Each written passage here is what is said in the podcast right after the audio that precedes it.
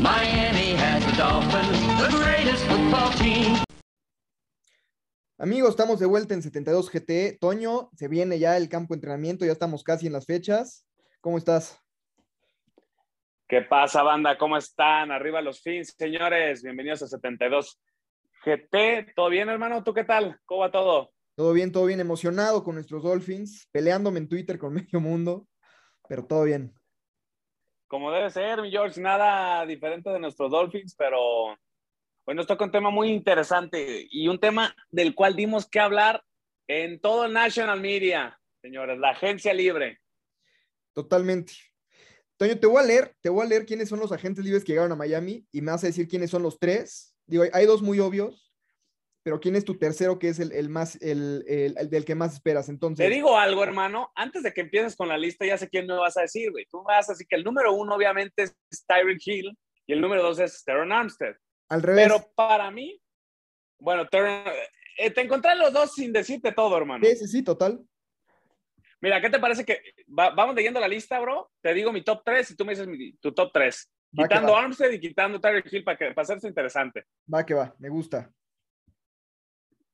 La lista, a ver, es Cedric Wilson, eh, Teron Armstead, obviamente, Connor Williams, Chase Edmonds, Keon Crossen, Durham, Durham Smith regresa, eh, se queda más bien Alec Ingold, Terry Bridgewater, Melvin Ingram, Raheem Mostert, Sonny Michel, Thomas Morstead, Trent Sherfield, llega de San Francisco.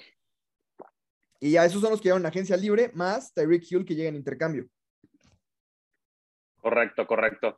Le metemos ahí el resigning, que fue para mí clave, Emmanuel Ogba. Sí. La reestructuración de contrato de Xavier Howard.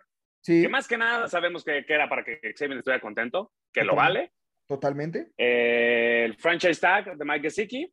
Sí. Ya habías dicho de Durham Smythe. La llegada de, ah, no sé, dijiste eh, Thomas Morstead. Y pues bueno, comentaste todo, ¿no? John Jenkins se queda, Doug Riley, Brendan Scarlett, que al final de cuentas hacen más, este, pues bueno, para tener depth y tener profundidad en el, en el roster. Eh, no sé si se me pela uno. Bueno, Nick Needham se queda también. Nick Needham. Savon Ahmed se quedó. Y no sé si se me pela alguno más. Preston Williams se le dio un contrato muy bajito, pero se le dio confianza otra vez. Sam eh, Y creo que son todos, hermano. Todos los resignings que hubo de parte de los delfines, los que se pudieron mantener. Que lo importante es que se quedó toda la defensa, ¿no? Todos los titulares, todos los jugadores clave de la defensa se quedaron. Sí, que al final del día creo que eso era lo que quería, ¿no? Por eso mantuvieron a, medianamente al staff que estaba de coordinación defensiva. Si quieres te leo, hermano, para terminar con el tema de los nombres. Sí, sí, sí. Eh, lo que fue nuestro increíble draft class. Sí. Que nuestros Dolphins agarraron el draft. Número uno, Tyreek Hill. Número dos, Tyreek Hill. número tres, Cheetah. Eh, no, a ver, eh, con, en la ronda tres agarramos a Cherry Tyndall, linebacker de Georgia. De Georgia, sí. Necesidad, necesidad y más un, un, linebacker con ese, siendo tan atlético como es él. Eric Esukanma, wide receiver. Creo que lo dije bien y si no lo dije no me lo vuelvan a, a pedir. Neta está muy difícil. Mucho me costó decir Tago Bailoa. Ya Esukanma también, no me frieguen. Esukanma en la ronda 4. Y nuestros últimos dos picks, los últimos dos picks, Cameron Good de Cali en la ronda 7 y Skylar Thompson, quarterback también en la ronda 7. Yo la verdad es que le voy a decir Eric, toda la temporada le voy a decir Eric, nuestro receptor. Por favor, hermano, por favor, que, que, nos haga el favor de que su camiseta diga Eric, ¿no? Sí, por favor, como Tua, ¿no? O sea, dice Tua, no dice, o sea, no le pongas como Bailoa, pero bueno. Eh, pero bueno, no, lo pone muy difícil, güey. Sin, sin contar a Armstead y sin contar a Hill, ¿quiénes son los tres agentes libres que más te emocionan? Mira, incluso contando a Terry Hill y Terry Armstead, lo que más me emociona es nuestro backfield. Creo que se le puso atención donde necesitábamos, que era el juego terrestre. Mira, número uno te lo voy a decir tal cual. Alec Ingold. Me encantan los fullbacks, me fascinan los fullbacks. Y tenemos a uno que hace todo, todo, eh, si tú ves el juego de San Francisco, Kyle que es una delicia. Sí, justo. Ingold, Ingold no te canta mal las rancheras, digamos acá en México. Ingold fue, fue muy productivo en sus años en Oakland. Atrapaba pases, bloquea como buen fullback, corre, tiene buena edad, se le dio un buen contrato y una posición clave. sea, No, y además viene fuera de, de las o sea, con- viene de brillar en Raiders en un esquema que no es tan amigable a los fullbacks como es el de Shanahan y McDaniel. totalmente. O sea, lo que va a hacer Ingold esta temporada, a ver, yo creo que va a tener dos o tres touchdowns por recepción, pero esas dos o tres ya las vi en la línea de gol, engaño de pase, el rollout de Tua y al flat. Ya lo vi. Totalmente, totalmente. O el engaño de pichada por afuera, le das el interior a, a Ingold y se nos arranca. Sí, O sea, totalmente. creo que esa es una de las que más me emociona. Número dos, también es en el backfield. No es como todos creen que es Raheem Mostert. Para mí es Chase Edmonds. Por la edad, porque si tú veías la ofensiva de Arizona, ese es el corredor que brincaba a tus ojos. Chase Edmonds, por la velocidad, por cómo atrapa pases y porque es un todoterreno, ¿no? Y me encanta que esté dentro del- de este nuevo comité. Creo que la cosa va a estar muy bien. Leí una entrevista de Cliff King- Kingsbury donde hablaba y le dijo, sí, pero desgraciadamente se nos fue Chase Edmonds. Ah, tuvieron la incorporación de, Mar- de Marcus Brown, de Hollywood Brown. Sí, pero se nos fue Chase Edmonds. Y bueno, al final del día, tú sabes que si, si se habla eso del equipo en donde estuvo es porque fue un jugador importante y el video no miente.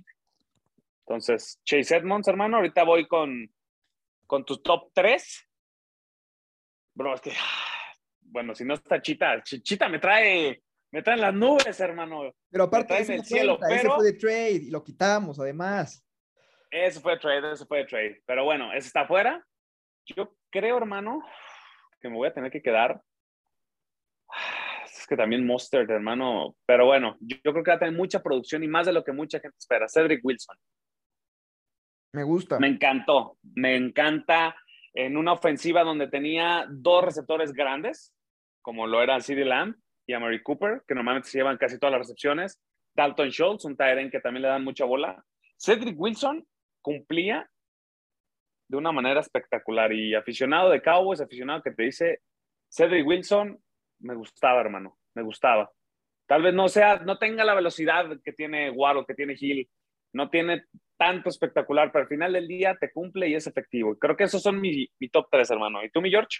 Pues mira, yo tengo dos iguales que tú, Wilson y Ingold, pero los voy a cambiar para que, para que no estemos iguales.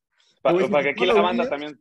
Ajá. Connor Williams en el Sí. centro, a mí me encanta. Digo, era guard izquierdo, parece Sí. que lo vamos a poner de centro, está bien, se la Sí. compra el staff.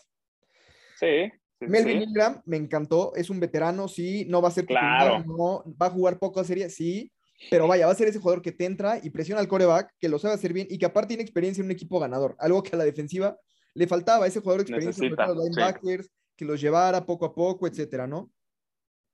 Y por último, y este seguramente no va a ser muy popular, pero Thomas Morstead. Un, Sí, un pateador de despejes que te puede voltear el campo, que tiene experiencia y que aparte es un buen holder, cosa que no tuvimos el año pasado, con Palardi. O sea, para mí vale los Correcto. tres puntos que va a meter Jason Sanders en dos, en, en- en dos de cada ¿no? Entonces, esos tres me, me encantaron. Contigo. Estoy de acuerdo, hermano. Estoy de acuerdo. Voy a hacer mención honorífica de un resigning que para mí era prioridad, que es Emmanuel Ogba, por producción que tuvo con nosotros, porque ya se había adaptado este sistema defensivo. Y es un jugador que por partido te tapaba un pase clave. Te hacía una presión clave. Yo te voy a decir mi, mi resigning favorito y te predigo que va a ser el ala cerrado a uno en cuanto a snaps. Durham Smythe. Durham Smythe.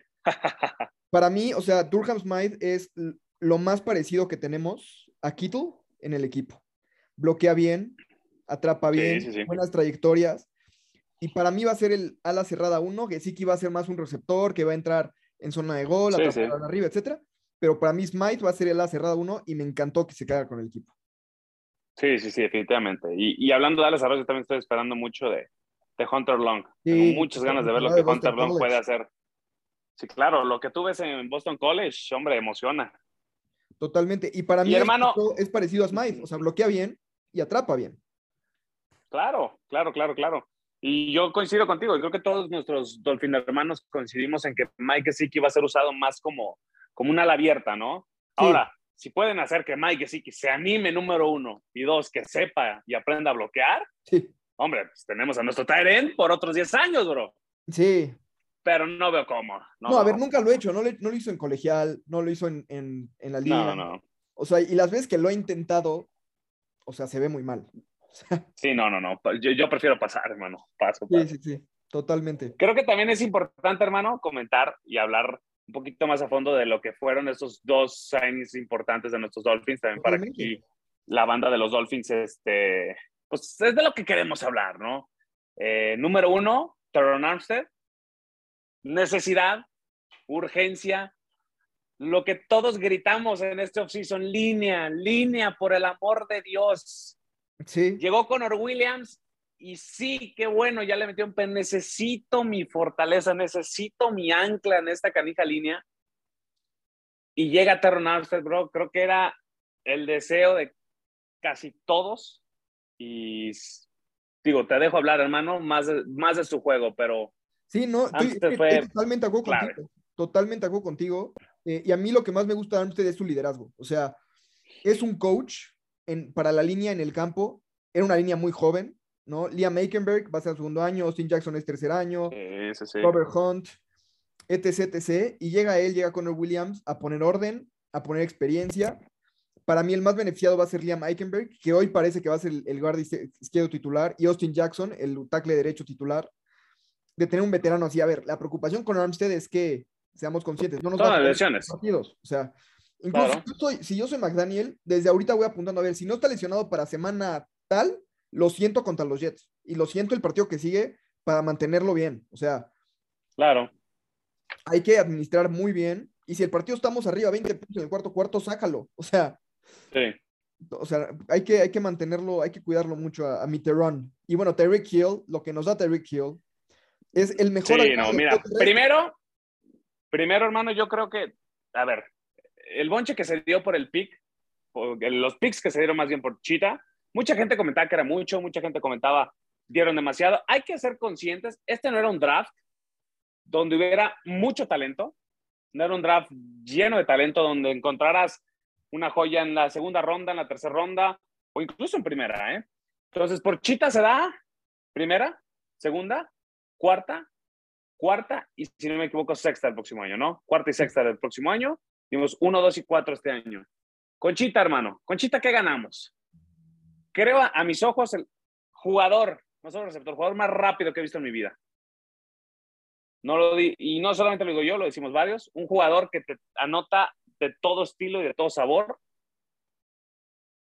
Un jugador que hace dos temporadas te metió 230 yardas en dos cuartos y una chispa que necesitábamos, eh, porque como ya, lo habíamos comentado en el programa anterior, los receptores que teníamos eran los que menos separación habíamos generado, ¿no? Y Chita, hombre, Chita se te despega media yarda y ya no lo vuelves a pensar.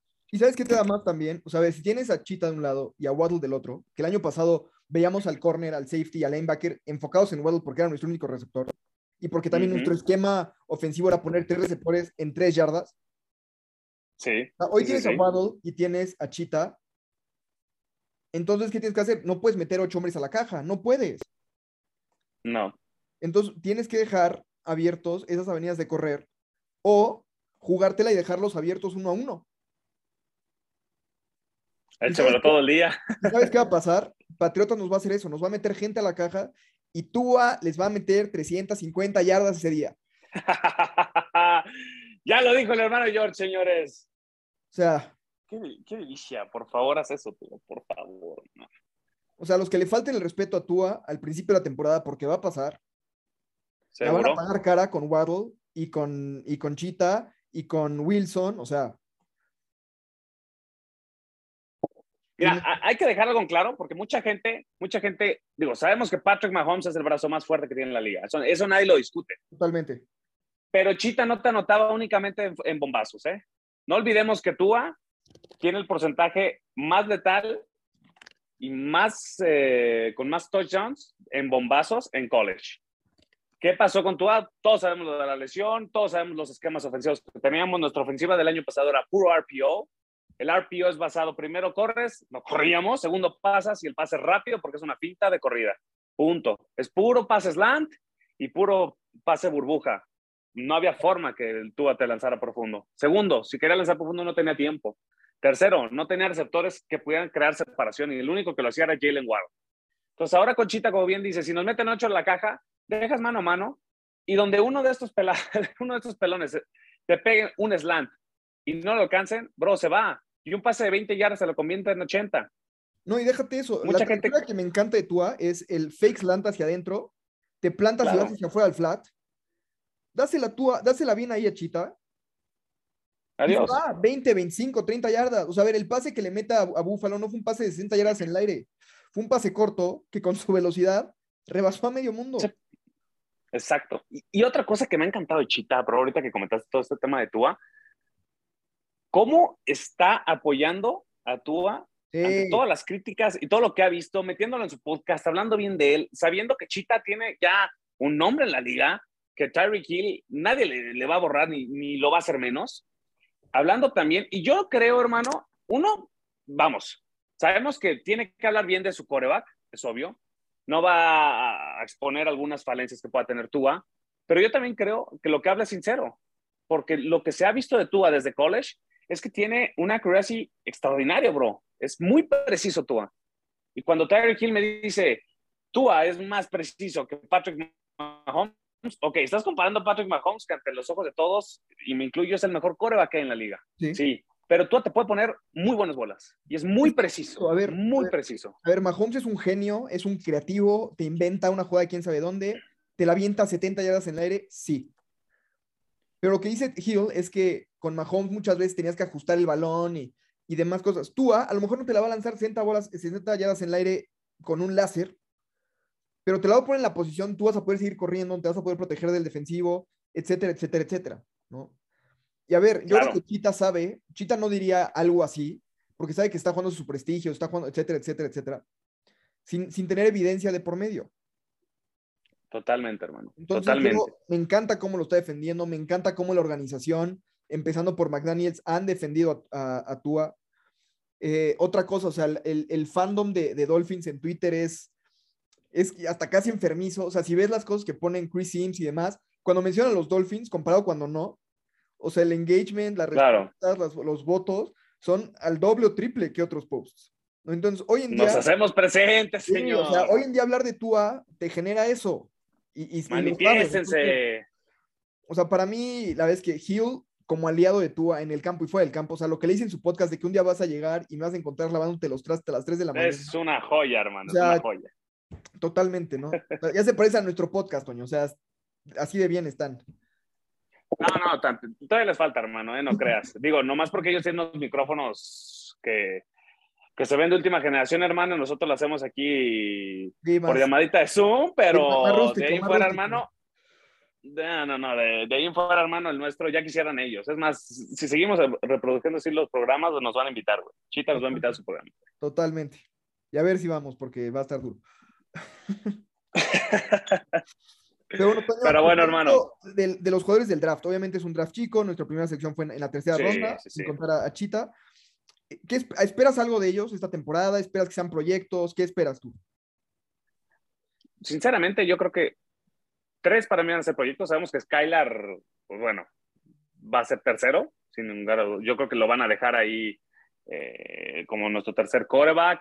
Lo van a tener ahí con los equipos, eh, con el resto del equipo. Eric, ah, híjole, hermano, si, este, si ese pico hubiera sido en otro draft, te diría, o en otro año, te diría que tiene mucha posibilidad de entrar. Hoy en día, nuestro cuerpo de receptores yo lo veo muy profundo. Bendito sea el Señor. Señor, escuchó mis oraciones, hermano. Tenemos a Hill, tenemos a Waddle, tenemos a Wilson. No se nos olvide que está Lynn Bowden, que tiene mucho talento, que está Preston Williams.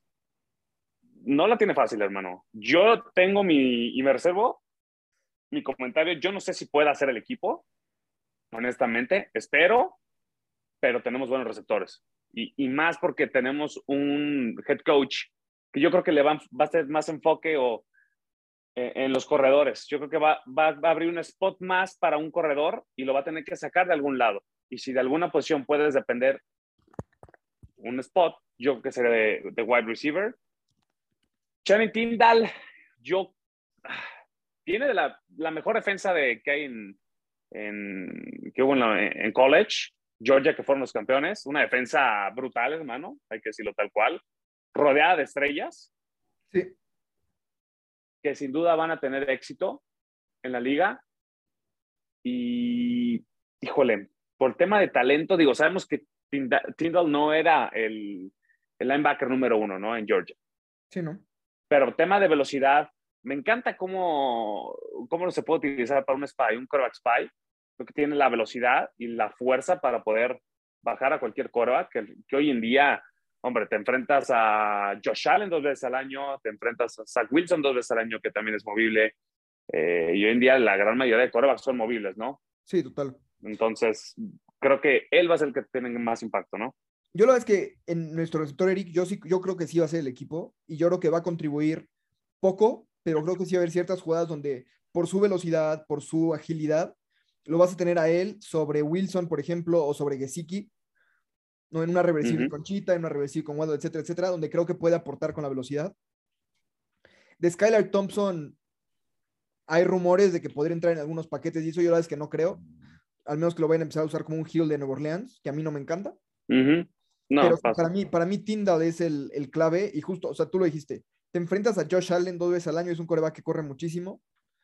Ujú. Entonces, si tienes a Baker y a Tyndall en el campo, ya puedes alternar quién es- va a ser el spy, quién va a ir contra el ala cerrada, etcétera, etcétera. Entonces, por ese, por ese lado me encanta, pero sí creo que es una generación que no va a tener el impacto que tuvo la del año pasado, obviamente. O sea, la del año pasado dejó Claro.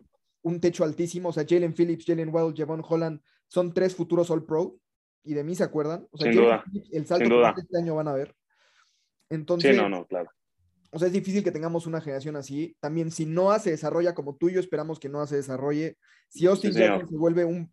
No te pido una estrella, te pido un tackle decente, promedio en la liga. Entonces vas a tener dos años seguidos de tu vida a tu coreback, a tu tackle derecho, a un corner que contribuye, a un safety, a un ala defensiva y a un receptor top. O sea, son dos muy buenas generaciones. Y estamos hablando de las primeras rondas, no estamos hablando de, lo, de Liam Eikenberg, de Robert Hunt, etcétera, etcétera, que también pueden contribuir. Totalmente. Y, y bueno, vamos, sabemos que se eligieron a cuatro jugadores. Cambiamos este draft prácticamente por tener a Tyreek Hill, que honestamente yo lo hubiera hecho y cualquier franquicia yo creo que lo hubiera hecho. Total. Es un talento único, único. Y no se nos olvide, próximo año tenemos dos primeras rondas. Debido al trade de Devante Parker, tenemos dos terceras rondas, Sí. una segunda. Y el próximo año viene mucho talento, bro. Mucho talento. Ya nos tocará hablar en este podcast un poquito más de lo que viene el próximo año. Sí. Eh, pero me gustó mucho ese Chris Greer, que junto con todo su cuerpo de trabajo se dieron cuenta y vieron que el próximo año viene un muy buen draft. Y no tocaron esos picks para nada, al contrario. Sacamos a Devante Parker por un pick. Total, totalmente. Totalmente, y bueno, ya hablaremos también de, de lo que esperamos de ese duelo contra Devante, obviamente semana uno, ¿no? Mira, hermano, a mí no me preocupa. Yo le pongo Xavier No, Howard y ya vamos- estás, hermano. Sí, no, totalmente. La verdad es que no me preocupa. Hoy escuchaba, hoy leí a alguien que decía que Mac Jones va a ser el primer coreback del año seleccionado del año pasado en tener un anillo. Yo la verdad es que creo que Mac Jones ni siquiera va a ser titular cuando acabe la temporada. Así de malo lo veo, de verdad, delimitado. O sea, a ver, cuando ganas un partido y tu coreback lanza dos veces y aparte completan a más uno, o sea, no puedes decir que tu coreback, eh, o sea, que tu sistema está atado al coreback. Mira, hermano, yo creo que, a ver, para mí la clave de Mac Jones la temporada pasada fue tener a Josh McDaniels. Sí, Y ya se le fue. sí, Su esque- sus esquemas eran una delicia, su línea era buenísima, tenía todo el tiempo y eran pases muy seguros. Entonces, yo creo que este año le va a sufrir. Eh, digo, no sé qué va a intentar Nueva Inglaterra. Al final de cuentas, Bill Belichick tiene el voto de confianza de todos los que nos gusta la NFL por todo lo que ha hecho, claro está. Pero no tiene un coordinador ofensivo, bro. Y nosotros hemos vivido lo que ellos pueden vivir, lo que fue la temporada pasada. Entonces, ah, no, de, lo que yo deseo, por favor, que se vaya muy mal, ¿no? Ojalá que Bu- Buffalo también extrañe muchísimo a Brian Dable sí. Y, que también no, es- no es nada menor, ¿eh? Brian Dable llegó a esa ofensiva y Brian Dable la cambió. También mucha gente ti- tiene que estar consciente de eso. Y nada, hermano, ¿qué te digo? Yo me siento con mucha confianza de lo que podemos hacer. Vamos, sabemos que Buffalo está muy fuerte en la división. Son los favoritos en las apuestas para ser campeones del Super Bowl Sí, y tienen el roster, tienen, tienen todo necesario para ser campeones. Pero yo veo los Delfines un equipo que puede pelear. ¿eh? Yo sí veo que nosotros podemos barrer otra vez a los, a los Patriots, a los. Jets. sí. Y por el amor de Dios, si le sacamos uno a Búfalo, creo que estamos bien servidos. Sí, tú, a ver, creo que ganarle a Búfalo en Búfalo es casi imposible. No, bueno, no, bueno. Casi Es el partido más perdible que tienes en toda la Totalmente. temporada. Entonces, en, Hay que en- ser en honesto. mi calendario, en mi predicción, el único partido que tengo así con plumón que se va a perder es ese. Todos los demás, tengo algunos que estoy seguro que se van a ganar, otros que son incógnitas. Uno de esos incógnitas es Búfalo en casa, o sea, en Miami. Claro. Donde, donde ojalá se A saque- ver, y esto, y esto yo me acabo de enterar porque vi recién las noticias. Davis White puede que no esté en ese partido, hermano. Y si ellos no tienen a Davis White, creo que les puede pesar mucho. Sí, no, o sea, a ver, acuérdate, yo me acuerdo muchísimo. El primer partido de Stephon Dix con Búfalo fue contra Miami. Sí, señor. Un partido donde tuvimos que poner a Noah porque Byron Jones y Xavier Correcto. Howard, los dos estaban fuera. Correcto. Y Noah lo sufrió.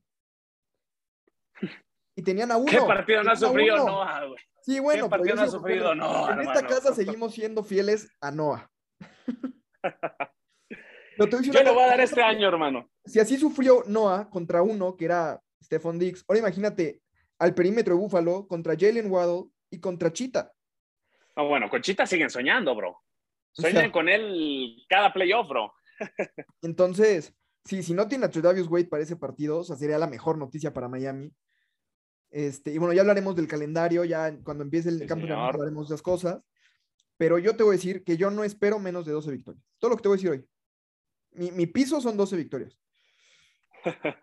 Mi piso es playoff, bro. Yo no les pido más. Háganle como quieran. Yo deseo playoff. ¿Y sabes por qué me voy así bajito? Porque también tenemos un head coach novato. Sí, La primera ocasión que un head coach novato. No sé tú, ah, tengo toda mi confianza en él, pero no sé él qué tan bien pueda manejar la presión que tiene por fuera. No es fácil. ¿no? Vamos, me encantó, me encantó. Hoy en día, creo que los aficionados de Miami tienen que aplaudir la clase, el, la personalidad que tuvo Tua para pararse cada fin de semana con todos los rumores de Sean Watson y hacerlo de buena manera. Seguir ganando partidos. Porque vimos a Baker Mayfield lo que pasó con tantito rumor, vimos lo que vimos de un lado con tantito rumor, vimos lo que vimos acá con tantito rumor. Tua Sí. se ha manejado muy bien en ese aspecto. Y Totalmente. Vamos, este es el año más sano de Tua, un head coach que confía en él, un head coach que le invirtió a la línea ofensiva. Como lo tocamos ahorita al principio, ¿qué fue lo que más nos gustó en, en el tema de nuestro free agency? Sin duda, cómo, cómo nos enfocamos en ataque terrestre, ¿no?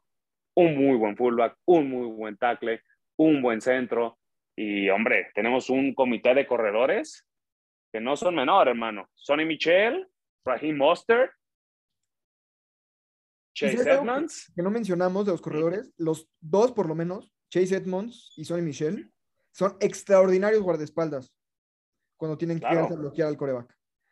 Claro, O sea, el año pasado Claro, hermano, tenemos un buen comité. Donde está Salvón Ahmed, donde viene el rusher libre y se voltea para el otro lado para ver si viene alguien más y lo deja pasar. sí, sí, sí. O sea, entonces, bueno, ok, o sea, Bueno, eh, es que, a ver, hermano, la temporada pasada, ¿quién no dejaba pasar a los hechos? güey? sí, no, bueno, parecían, o sea, ni en el metro te dejan pasar.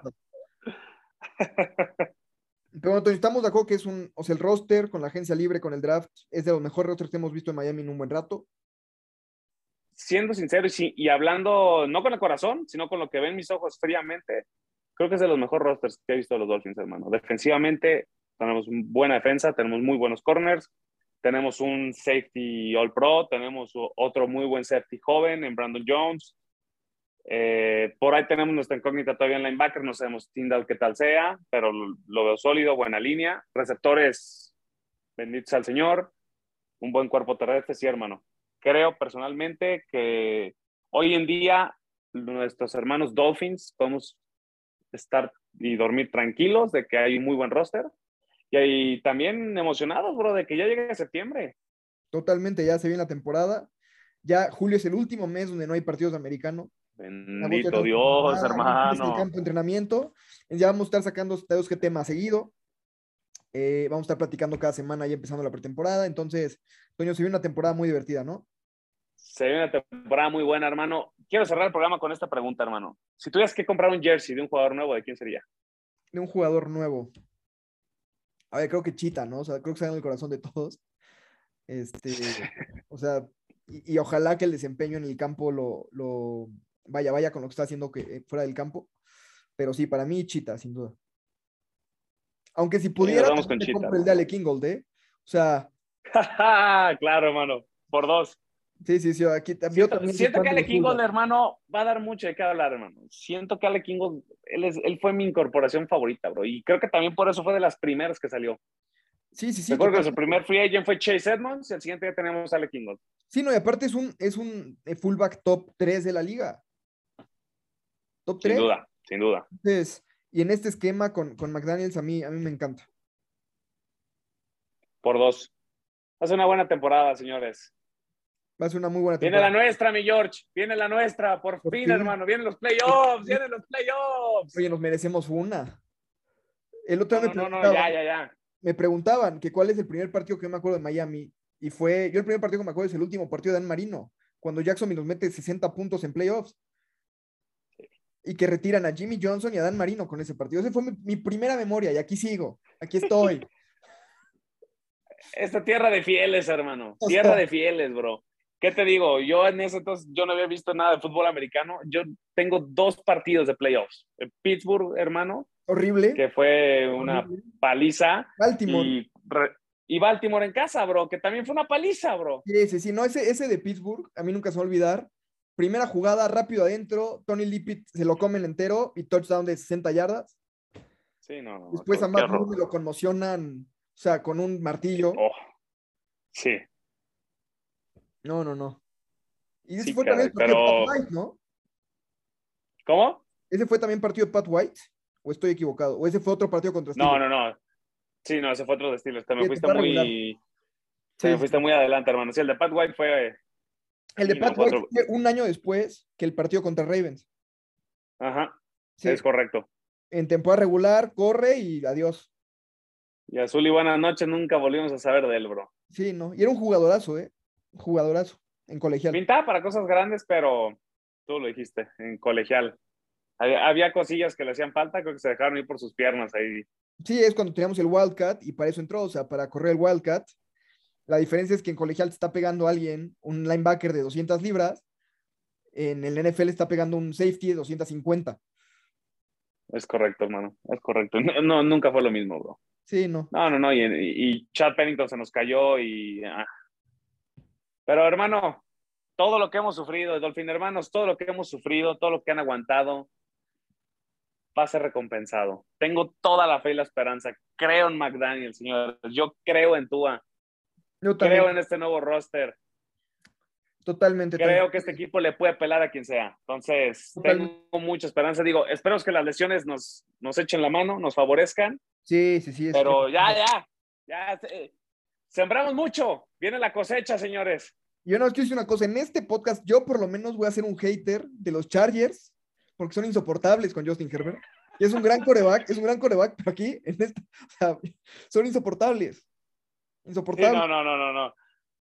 y Mira, también, que- también- haga lo que quiera, hermano. Y a Joey B también me encanta, lo quiero mucho, super coreback. Pero aquí siempre vamos a decir que Tua les va a ganar en los duelos uno a uno. A Herbert ya le ganó uno con un mucho peor equipo. Totalmente. Esta temporada, que es la temporada de la venganza de Tua, se enfrenta a Justin Herbert, se enfrenta a Joe Burrow. A los dos, papá. A, lo- los dos los veces. queremos. O sea, a todos les vamos. Y lástima que no va a estar de Sean con Cleveland. Lástima. Sí, caray. Bien. No, no, no. Es lo que hubiera sido ese juego, hermano. No, hombre. O sea, y lo que les va a hacer Tua, lo que hubiese- hubiera hecho Tua, y se los va a hacer de todas maneras. Sí, no, no, no. Pero mira, hermano, tiene la nuestra, papá. Ya lo dijo Tyreek Hill. So, es más preciso que Patrick Mahomes. El equipo está donde tiene que estar, uno lavando de los platos a las 2 de la mañana.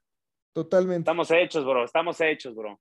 Totalmente, Toño. Pero pues bueno, Toño, con eso nos quedamos, con este optimismo, y regresamos en unas cuantas semanas a platicar ya del training camp. Seguro. Señores, arriba los fins. Fins up.